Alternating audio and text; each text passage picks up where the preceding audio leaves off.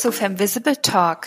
Ich bin Kerstin Schiefelbein und heute ist Amanda Maywald, die Co-Gründerin von Complori, meine Gästin. Immer noch gibt es wenige Frauen in sogenannten MINT-Berufen und noch weniger Gründerinnen, die im Tech-Bereich gründen. Ein ganz anderes Beispiel ist Complori. Gleich zwei Gründerinnen wollen das Bild von morgen in der Tech-Branche verändern und bringen deshalb Kindern die Welt des Programmierens näher. Denn dies, so sagen die beiden, ist eine der wichtigsten Zweitsprachen für eine erfolgreiche Zukunft. Amanda gibt uns Einblicke in ihre aufregende Gründungsreise, spricht über die Herausforderungen des Skalierens eines Unternehmens und auch über Finanzierung und ihr wichtigster Rat? Gründen ist ein Marathon und kein Sprint. Eine ausgewogene Balance ist der Schlüssel zum Durchhalten und zum Erfolg. Alle reden von Purpose und unser Gespräch zeigt, wie wir etwas in der Welt bewegen können. Auf die Plätze sichtbar los.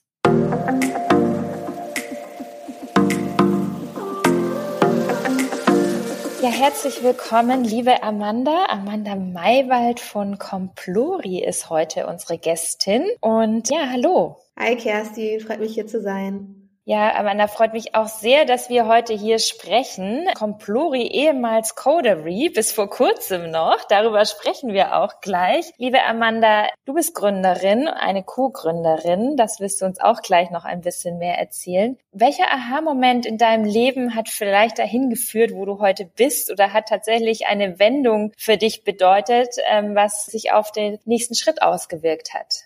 Wenn ich zurückschaue auf die letzten Jahre, dann denke ich, gibt es zwei Themen, die mich da hingebracht haben, wo ich jetzt aktuell bin.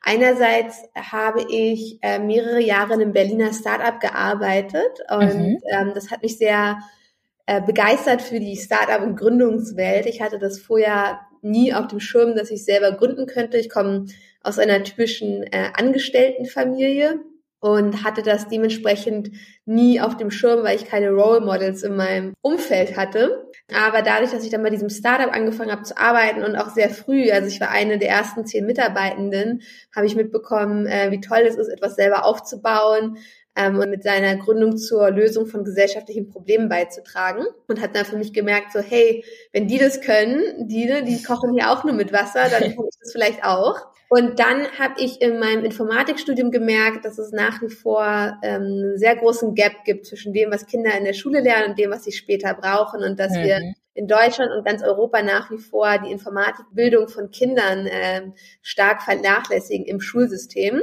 Das ging mir so, als ich zur Schule gegangen bin und als ich dann vor zweieinhalb Jahren angefangen habe, mich mit dem Thema zu beschäftigen und da reinzugehen ähm, in, in diese Problematik, habe ich gemerkt, da hat sich echt nicht so viel getan in unserem Schulsystem. Mhm. Und dann habe ich zusammen mit meiner Co-Gründerin Antonia, meinem Co-Gründer Nico, haben wir zusammengesetzt und gesagt, okay, gut, wir wollen nicht nur meckern, wir wollen machen, wir wollen äh, zur Lösung des Problems beitragen. Yeah. Haben dann beschlossen, dass wir Complori gründen, um Kindern 21st Century Skills beizubringen, wie unter anderem Programmieren. Fantastische Idee und dazu kommen wir vielleicht auch gleich noch mehr. Du hast gesagt, äh, dir haben in deiner Familie die Role Models gefehlt oder die Vorbilder, die vielleicht Unternehmer sind oder auch gegründet haben. Wie wichtig ist es heute noch für dich? Orientierst du dich auch hauptsächlich an anderen äh, in deinem Daily Doing als Gründerin oder ähm, und wohin orientierst du dich da? Wo holst du dir Rat und Input? Erzähl doch mal. Ja, da würde ich direkt einmal vielleicht nochmal zu einen Schritt zurückgehen und ja. ähm, nochmal zu, zum, zur Familie, wie ich aufgewachsen bin. Ähm, wie du richtig gesagt hast, ich hatte keine so unternehmerischen Vorbilder in der Familie, aber natürlich waren meine Eltern immer ein großer, großes Vorbild für mich. Mhm. Nicht so auf der unternehmerischen Seite, aber was ich jetzt gemerkt habe, ist gerade so ähm, aktivistischen Bereich. Also meine Eltern waren immer okay. sehr sozial engagiert und da war so ein Motto, was mir von klein auf mitgegeben worden ist, wenn dich was stört, dann ändere es, dann, dann, mhm. dann, dann, dann pack selber mit Hand an. Und ich glaube, das kann man einerseits natürlich im gesellschaftspolitischen Engagementbereich ausleben oder auch im, im, im Gründungsleben, in einem mhm. Unternehmen zu gründen. Und ich habe mich dann für die, für die Gründung entschieden. Und es ist nach wie vor so und war auch schon bevor ich äh, Complori gegründet habe, dass ich mir schon viel angeguckt habe, was ist schon so da draußen, wie ist eigentlich dieses Startup-Ökosystem und äh, es gibt ja auch inzwischen sehr viele auch sehr äh, präsente Frauen in der in der äh, Startup-Ökosystem, yeah. denen ich dann tatsächlich auch so ein paar eine Zeit lang auf, auf Social Media gefolgt bin, um einfach mhm. so rauszufinden, hey, wie ist das eigentlich, äh, was teilen die aus ihrem Arbeitsalltag? Das hat mich dann auf jeden Fall auch ein bisschen inspiriert, Complori zu gründen. Jetzt hast du Complori nicht alleine gegründet. Wie habt ihr euch als Team zusammengefunden? Genau, wir haben Complori zu dritt gegründet und wir kannten uns schon lange vor der Gründung, ähm, nämlich aus dem Bachelorstudium an der TU Berlin. Das heißt, es gab schon eine Freundschaft, bevor es das Unternehmen gab. Antonia und ich haben auch mehrere Jahre zusammen in einem Startup gearbeitet und haben an der Uni alle Projektarbeiten zusammen gemacht und gemeinsam für Klausuren gelernt. Also wir kannten uns schon sehr gut und auch die Zusammenarbeiten wussten, dass wir sehr ähnlich ticken, was viele Themen angeht. Das heißt, wir hatten schon alle eine, eine ähm, wir kannten uns schon alle gut, bevor wir gegründet haben. Und ist das eher ein Vorteil oder ist das, oder wie ist es heute so, befreundet zu sein und zusammenzuarbeiten? Ja, ich glaube, das Thema, wie ist es mit Freunden zusammen zu gründen, ist ein Thema, was auch so ein bisschen polarisiert, würde ich sagen. Mhm. Es mhm. gibt äh, Menschen, die sagen, beste Entscheidung mit Freunden zu gründen, weil man hat auch gemeinsam Spaß, man weiß, dass man sich vertrauen kann und dass die Werte ähnlich sind. Und dann gibt es auch so die Fraktion, die sagt, bloß nicht mit Freunden gründen, das führt alles zu Herzschmerz und man, man hat dann nur noch ja. Business und die Freundschaft bleibt zu kurz. Ich würde sagen, es hat auf jeden Fall viele positive Seiten, aber natürlich auch manche Sachen, die herausfordernd sind. Also was beim Gründen mit Freunden natürlich toll ist, ist, dass man sich ja schon seit einer Weile kennt. Man vertraut sich erstmal grundlegend, man weiß, wie die anderen Personen ticken, zumindest zu einem gewissen Punkt und hat schon einfach sich kennengelernt über, über einen längeren Zeitraum und hat auch einfach viel Spaß gemeinsam bei der mhm. Gründung. Ne? Und äh, was ich glaube ich so ein bisschen was herausfordert ist, dass man halt während während man so gründet und ja auch schon viel miteinander arbeitet, dass man trotzdem die die Freundschaft nicht zu kurz kommen lässt und ich sag mal Freundschafts-Quality Time äh, dafür Zeit macht und halt auch wirklich daran an der an der Beziehung arbeitet. Also wir haben uns zum Beispiel schon sehr früh angefangen mit einem Coach zusammenzuarbeiten, weil einfach so zusammen gründen ist so ein bisschen wie sich miteinander verheiraten. Man verbringt die meiste Zeit seiner Wachenzeit mit seinen Gründungspartnern und gerade in einem sag mal, Startup, was VC finanziert ist, wo viele Veränderungen sind, viel Druck hat manchmal auch, ne? Das ist wie so eine Achterbahn, da, mhm. da kommen natürlich hin und wieder mal Themen auf, wie genauso wie in der Ehe Themen aufkommen. Ähm, und da ist dann wichtig, dass man diese Themen äh, offen anspricht und da sich auch weiterhin äh, gut miteinander versteht. Die Freundschaft besteht also immer noch. Genau. Sehr schön. Ja, du sprachst es gerade schon an. Im Startup gibt's auch immer viel Druck. Ähm, darüber reden auch wenige. Ihr habt Complori auch durch VCs und Investoren wachsen lassen. Wie fühlt sich das an, wenn man auch schon früh sein Baby ein bisschen abgeben muss, teilen muss mit anderen, die vielleicht auch mitbrechen wollen? Was macht das mit euch als Gründungsteam oder auch mit euch als Firma? Wir haben recht früh in der Aufstellung von unserem Unternehmen darüber gesprochen, was für ein Unternehmen wir bauen. Da gibt es ja verschiedene Möglichkeiten, ja. sich zu finanzieren. Und wir waren zu Beginn über das Berliner Startup-Stipendium finanziert, äh, was eine tolle Chance ist, gerade im Raum Berlin, erste Gelder zu erhalten für seine Gründungsidee, ähm, ohne Anteile abgeben zu müssen. Also es ist wirklich Free Money. Mhm. Ähm, ein tolles, äh, ein tolles Konzept hier in Berlin und haben uns dann darüber äh, Gedanken gemacht, wie es danach weitergehen soll und uns dann dafür entschieden, okay, ähm, wir wollen das nicht bootstrappen, also aus eigenem aus eigenen Umsätzen zu wachsen, sondern wir wollen Fremdkapital mit reinholen, um einfach schnell viel mhm. Impact zu haben und schnell viele Kinder erreichen zu können. Und uns war klar, da, dafür äh, brauchen wir Fremdkapital. Und was wir auch immer toll fanden, ist, dass wir, was man sich dann ja nicht nur Kapital mit reinholt, sondern auch einfach Expertise von Menschen, die schon mal einen ähnlichen Weg gegangen sind. Mhm. Und diese Kombination aus Know-how und Erfahrung noch mit reinzuholen, in Kombination mit der Finanzierung des Unternehmens, fanden wir ähm, den richtigen Weg für uns und haben uns dann auch dafür entschieden, den Venture Capital Pfad zu gehen. Mhm. Das war auf jeden Fall eine bewusste Entscheidung und mhm. äh, ich bin auch super happy mit unseren Investoren. Also wir haben wirklich Weltklasse-Investoren bei uns mit dem mhm. Boot super unterstützend sind, super viel Expertise und Netzwerk reingehen und Türen öffnen und äh, ja. da Complori helfen, wo sie nur können. Es ist aber auf jeden Fall eine Entscheidung, die man bewusst treffen sollte, wo einem klar sein sollte, was das bedeutet, äh, welche Erwartungen auch an ähm, an, von Venture Capital an Unternehmen gestellt werden. Ne? Also das ist ja alles ein Geschäftsmodell und für Venture Capital ist Investieren in Startups ein Geschäftsmodell. Und das heißt, da sind eine gewisse Wachstumserwartungen, die da mhm. sind und der, an, der, an denen man sich messen lassen muss. Absolut. Ja, Ihr habt auch nicht wenig Kapital eingesammelt. Kannst du darüber sprechen, wie es für dich oder für euch war, tatsächlich auch die ersten Gespräche zu führen, auch nach Geld zu fragen, ist auch nicht immer so einfach und vor allen Dingen auch mit dem nötigen Selbstbewusstsein. Ihr seid auch recht jung, ihr hattet wenig Berufserfahrung, als ihr gegründet habt, noch nicht so viele Jahre. Und wie überzeugt man da Investoren von der Idee und vor allen Dingen von euch? Ja, das ist eine sehr gute Frage. Also, wir haben uns da natürlich so ein bisschen Stück für Stück rangetastet. Also erstmal war es ja so, dass Antonia und ich schon in einem Startup gearbeitet hatten. Das heißt, mhm. das ganze Konzept von Investoren, die Geld in das Unternehmen stecken, war uns schon sehr bekannt äh, und damit haben wir uns auch wohl gefühlt. Und dann haben wir ja im ersten Schritt Business Angels in einer Pre-Seed-Runde bei uns ins Unternehmen reingeholt. Das heißt, wir sind nicht von 0 auf 100, sondern sind dann sind das Schritt für Schritt gegangen, so die klassischen Finanzierungsetappen, die man als Startup macht und haben uns dadurch natürlich auch Expertise mit reingeholt und Menschen, die ebenfalls schon mal ein Startup ähm, durch Finanzierungsrunden gebracht haben. Mhm. Das heißt, wir hatten immer Mentoren mit dabei, die befragen konnten, die wir um Rat fragen konnten und so unterstützt haben.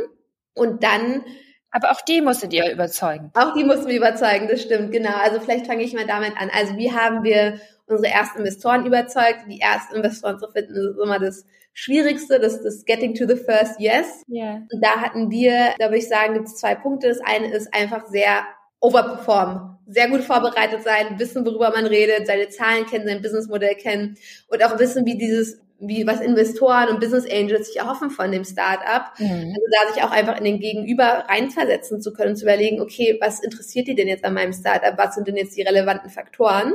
Ähm, das heißt, da haben wir uns einfach viel mit dem Thema auseinandergesetzt, mit wie funktionieren Finanzierungen bei Startups, sodass wir halt wirklich top informiert in Gespräche mhm. gegangen sind und auch schon sehr früh angefangen haben, Investorengespräche zu machen. Also dadurch, dass wir im Berliner Startup-Stipendium waren, haben wir sehr schnell in so ja, Investor-Meetups rein. Ja. Und die haben wir schon ab Woche drei mitgenommen, würde ich sagen, wo wir noch gar nichts hatten, einfach um in diesen Rhythmus und in die Übung und in den Austausch zu kommen. Mhm. Und durch den Austausch mit potenziellen Investoren und deren Fragen haben wir auch unglaublich viel gelernt. Einerseits an Themen, die wir vielleicht noch gar nicht im Blick hatten und die wir dann im ersten Moment nicht beantworten konnten und dann nochmal zurück zum Drawing Board gegangen sind und gedacht haben, hey, das ist echt voll die valide Frage, sollten wir uns mal anschauen. Mhm. Und wir haben natürlich auch gelernt, wie man solche Gespräche führt, was so die Punkte sind, die Investoren interessieren.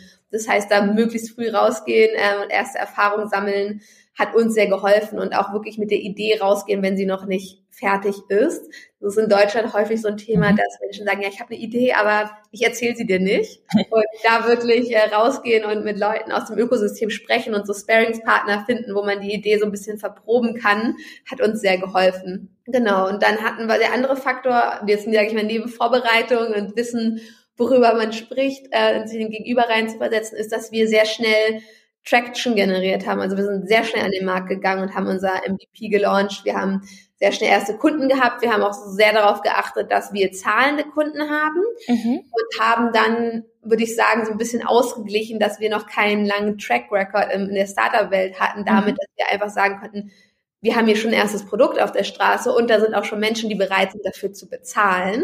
Okay. Und das sind dann einfach Zahlen und Fakten, die für sich sprechen. Verstehe. Und trotzdem musstet ihr dann in Gesprächen standhalten. Habt ihr da äh, kuriose Sachen erlebt oder war das einfach, ja, ihr habt ihr habt's erzählt und jeder war so begeistert und hat euch mit Geld überschüttet? Ja, also mit Geld überschüttet, äh, schön wär's. ähm, zu 99 Prozent hatten wir sehr gute Gespräche mit sehr produktiven, konstruktiven Menschen. Dazu muss man auch sagen, dass wir sehr viel über Warm Intros gegangen sind. Das heißt, mhm wir haben kein Cold Outreach über LinkedIn an wildfremde Leute gemacht, sondern fast alle Menschen, mit denen wir gesprochen haben, kamen, mit denen kamen wir in Kontakt über andere Menschen. Das heißt, da, gab es natürlich schon mal so eine Vorselektion. Oder wir waren auf irgendwelchen Events und Preisverleihungen aus der Startup-Szene und haben ja. da Menschen in Person kennengelernt. Ähm, das heißt, dadurch wurde schon mal so ein bisschen selektiert, mit wem wir da sprechen. Und dadurch hatten wir sehr viele, sehr gute Gespräche. Und auch wenn die Menschen dann im Endeffekt nicht investiert haben, haben wir mhm. viel gelernt in den Gesprächen und hatten insgesamt, würde ich sagen, sehr wenig kuriose Gespräche. Das hört man ja leider immer mal wieder, dass gerade Gründerinnen, dass es da äh, unschöne Vorkommnisse gibt in Gesprächen mit offenem Sexismus oder Herablassung mhm. und ähm, nicht ernst nehmen. Das hatten wir ein Glück sehr, sehr, sehr wenig. Okay. Ihr bewegt euch trotzdem oder speziell du auch in einer Branche, die eher männerdominiert ist und wo auch noch nicht so viele Frauen reinstudieren oder immer mehr, aber immer noch nicht äh, so viele. Wie äh, geht der Markt, wie gehen die Leute mit dir um als Frau in einer männerdominierten Branche des Programmierens? Genau, wir sind als Frauen in der Tech-Startup-Szene meistens ähm, in der Unterzahl, äh, Antonia und ich, das kennen wir schon.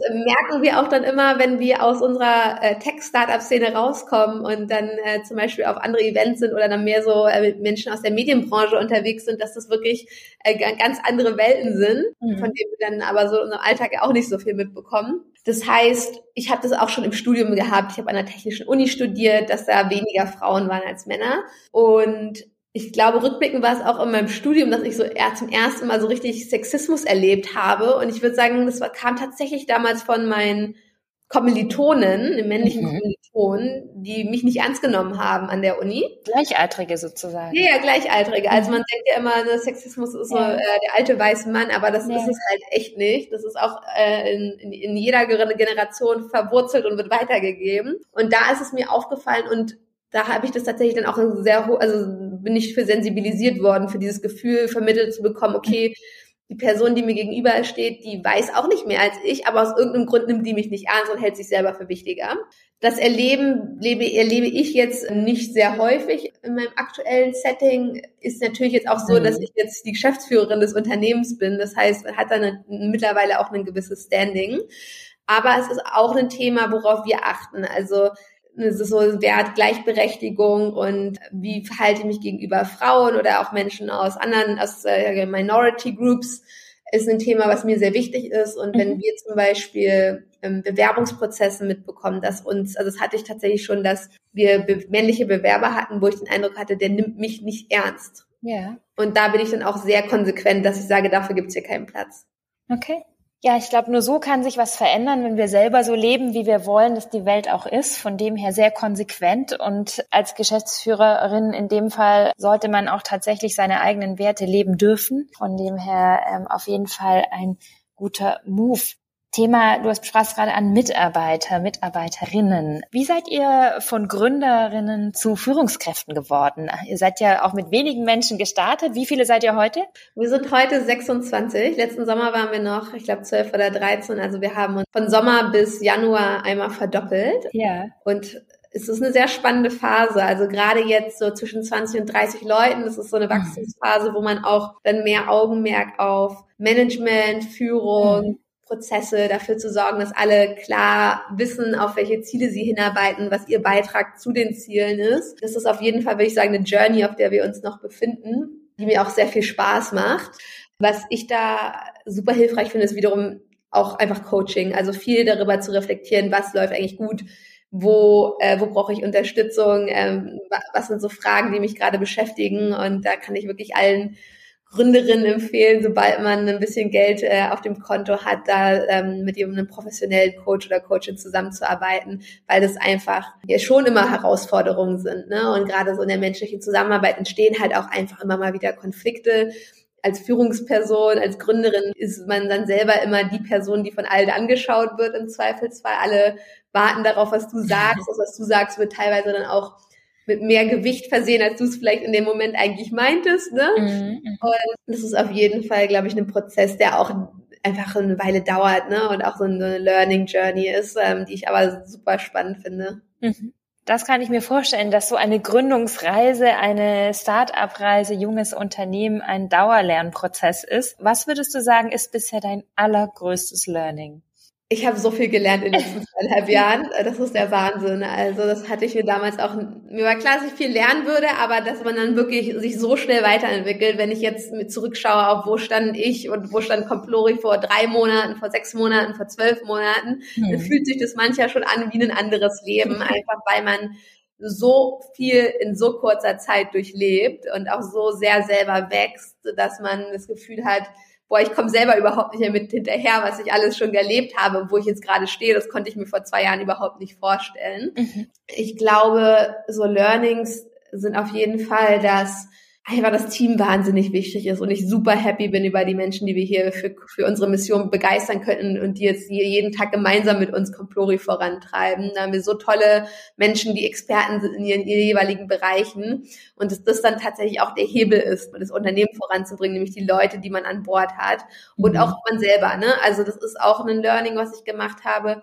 dass man als Gründerinnen des Unternehmens häufig das Bottleneck ist mhm. und es auch darum geht, wie schnell du dich weiterentwickeln kannst, weil du im Zweifelsfall die Person ist, die ja die Entscheidung trifft. Mhm. Das heißt, der, die eigene Weiterentwicklung ist super wichtig für auch für den Unternehmenserfolg, weil man ja selber die Person ist, die das ganze Schiff äh, in, in, den, in den Zielhafen steuern soll. Der Zielhafen, interessant. Was ist euer Zielhafen? Unser Zielhafen ist so viele Kinder für Programmieren und 21st Century Skills begeistern wie möglich. Also wir sind jetzt in, in Deutschland unterwegs, im deutschsprachigen Raum, also auch in Österreich. Und äh, wir wollen da einfach noch mehr Kinder erreichen, unsere, unser Produkt weiter ausbauen und da einfach für sorgen, dass Kinder richtig viel Spaß am Programmieren haben und dass auch das von diesem nischigen, nerdigen Thema, was irgendwie nur die Jungs im Keller machen, äh, einem allgemein anerkannten, normalen, coolen Nachmittagshobby für Kinder wird. Jetzt hören wir ja gerade in der letzten Zeit, dass es sowohl, äh, dass demnächst sowieso die Roboter und äh, die Software alles für uns erledigen wird. Brauchen wir überhaupt noch zu programmieren? Ist es überhaupt noch wichtig? Ich habe gehört, dass man den Code jetzt schon äh, in Messengern abrufen kann. Programmieren sollte meiner Meinung nach eine unserer Grundbildungspfeiler äh, sein, genauso wie Lesen, Schreiben und Rechnen und mhm. Englisch lernen, äh, sollte meiner Meinung nach die zweite Fremdsprache Programmieren sein. Und ich finde da den Vergleich mit einem Taschenrechner ganz gut. Ne? Also wir alle haben einen Taschenrechner, wir rechnen, nehmen unser Handy zum Rechnen, haben in der Schule auch angefangen, Taschenrechner zu benutzen und trotzdem haben wir alle äh, Rechnen in der Schule gelernt, um im Zweifelsfall zu verstehen, was man da tut. Und das Gleiche ist es mit Programmieren. Das muss jetzt nicht jeder jeder und jede ähm, Entwicklerin werden. Und da hast du völlig recht, da gibt es gerade so spannende äh, Entwicklungen mit No-Code, Low-Code, äh, mhm. ChatGPT und dergleichen. Aber man sollte verstehen, was dahinter steckt mhm. und was hinter den Apps steckt, die man jeden Tag nutzt. Und in dem Sinne ist es wichtig, dass man da einfach die Grundkonzepte versteht und versteht, was ist, was ist eine Funktion, was ist eine Variable und auch dieses logische Denken entwickelt, was man beim Programmieren einfach ungemein schult. Mhm. Auch wenn man dann nachher nicht die, äh, der nächste, die nächste ChatGPT entwickelt, sondern einfach dafür, dass man versteht, in welcher Umwelt man inzwischen lebt.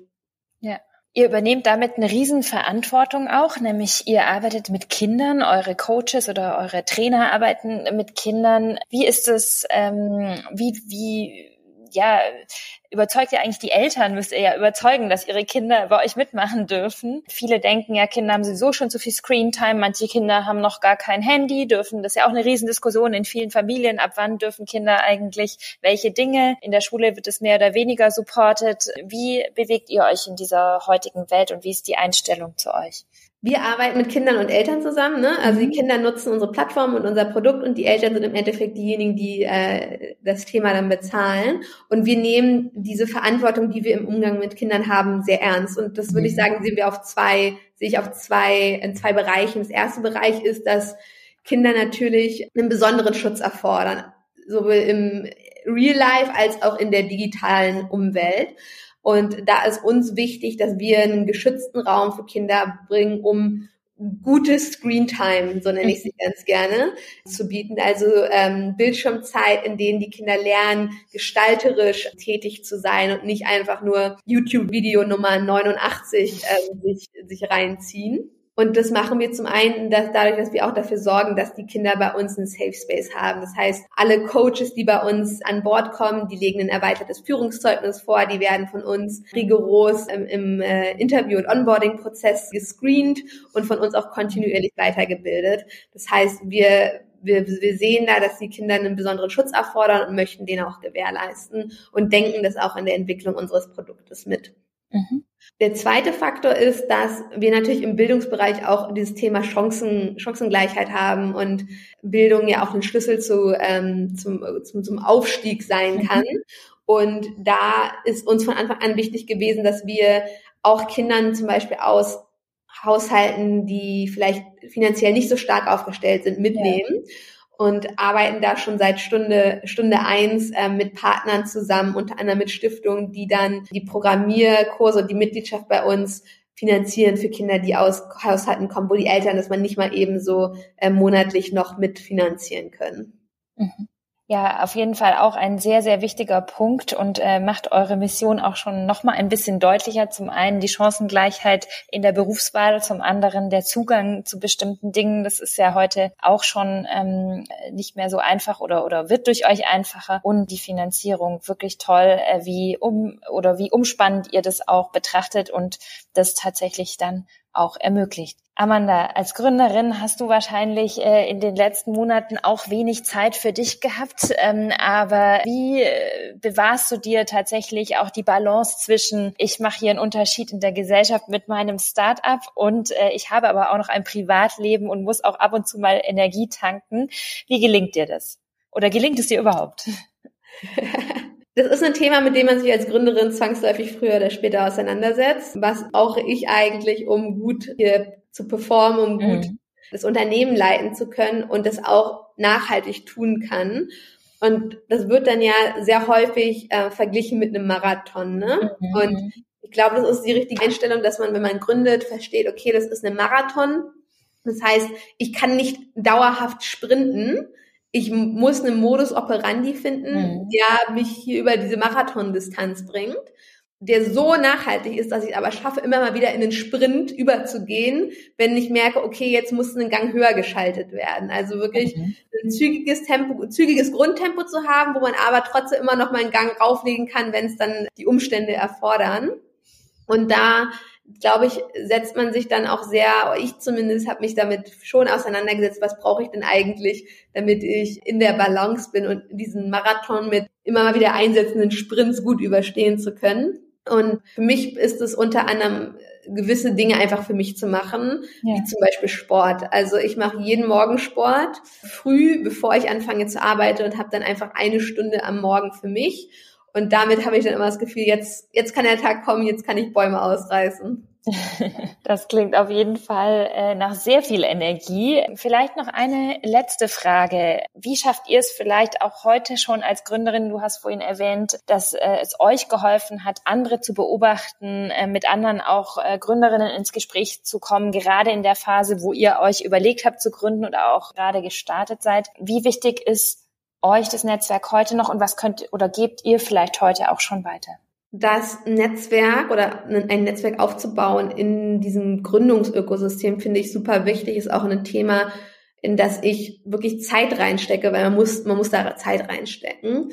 Das habe ich gemerkt, ähm, dadurch, dass wir in Corona, während Corona-Zeiten gegründet haben, waren wir die ersten Monate enorm isoliert von anderen Gründenden. Dadurch, dass wir nicht in unser Coworking Space konnten, haben wir in meinem Wohnzimmer wirklich monatelang gearbeitet, zu dritt und zu viert, dann mit unserem ersten Mitarbeiter und sind erst sehr spät wirklich so im, im, Ökosystem angekommen und haben uns angefangen mit Gründenden auszutauschen, die in einem ähnlichen, ähnlichen Zeitpunkt, eine ähnliche Entwicklungsphase sind wie wir.